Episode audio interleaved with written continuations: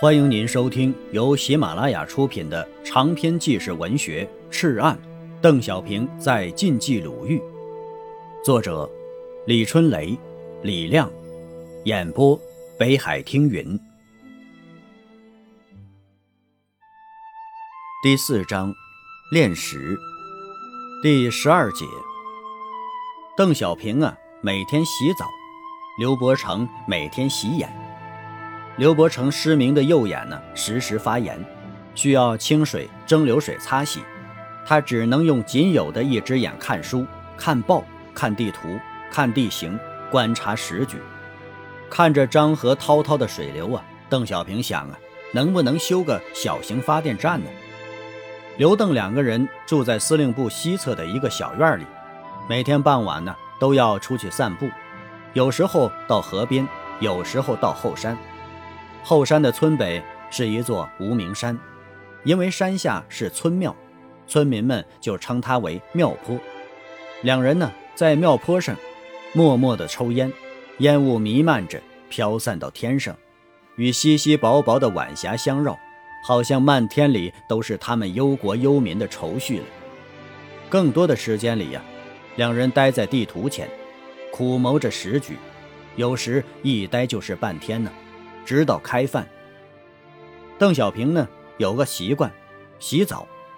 司令部在河边盖了几间房，设了一个简易澡堂，他每天都去。漳河水洗过的头脑清醒如镜。当时啊，太平洋战争已经开始了，日美两国反复争夺一些不知名的小岛。邓小平很关心太平洋战局。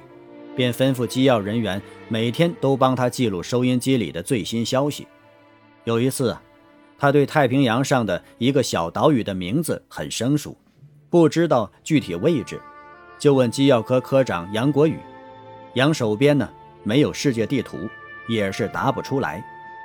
邓默默地凝思着，看着远山，看着天边。刘伯承呢也有个习惯，洗眼。他的右眼呢，自1916年反袁战争中弹以后就失去了视力，时常发炎，经常需要用清水蒸馏水擦洗。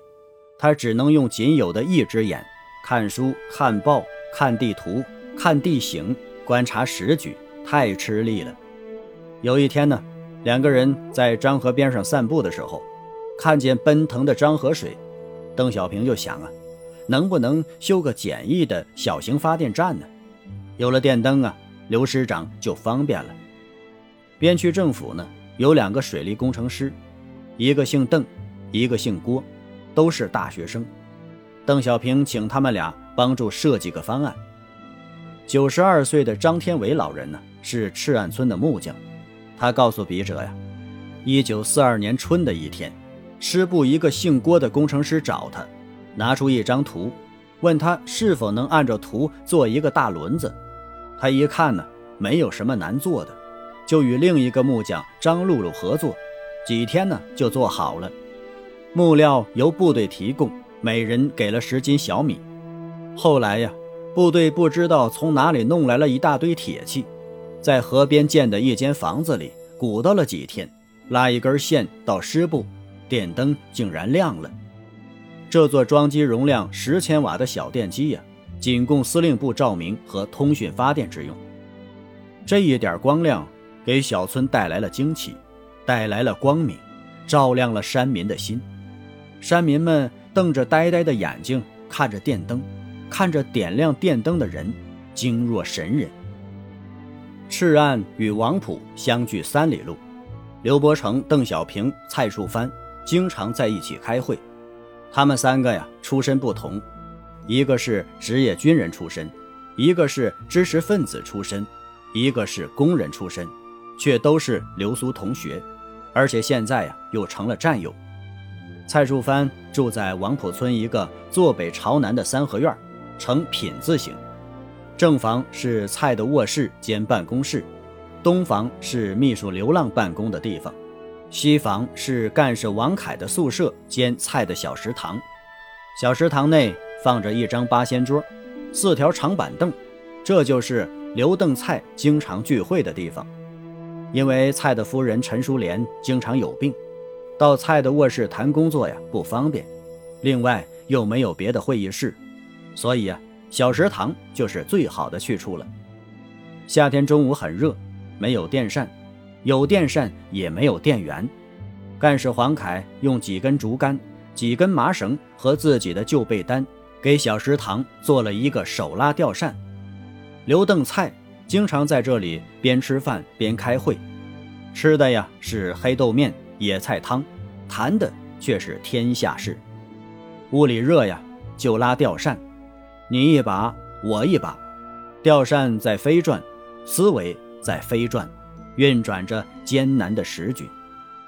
刘邓有时也与蔡淑芬开玩笑：“整天行军，身上背那么多东西，累得要死啊！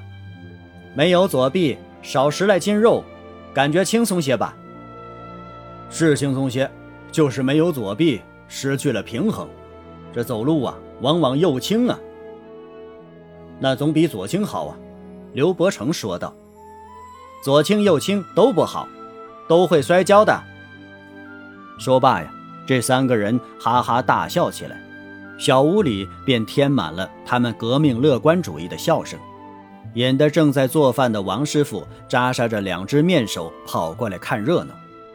一次，邓小平出门去视察工作，要走好几天，菜送行。邓小平问道：“回来时候给你带点什么呀？”蔡想了想，说道：“给我烧一只胳膊吧。”亲爱的听友，本集播讲完毕，感谢您的收听。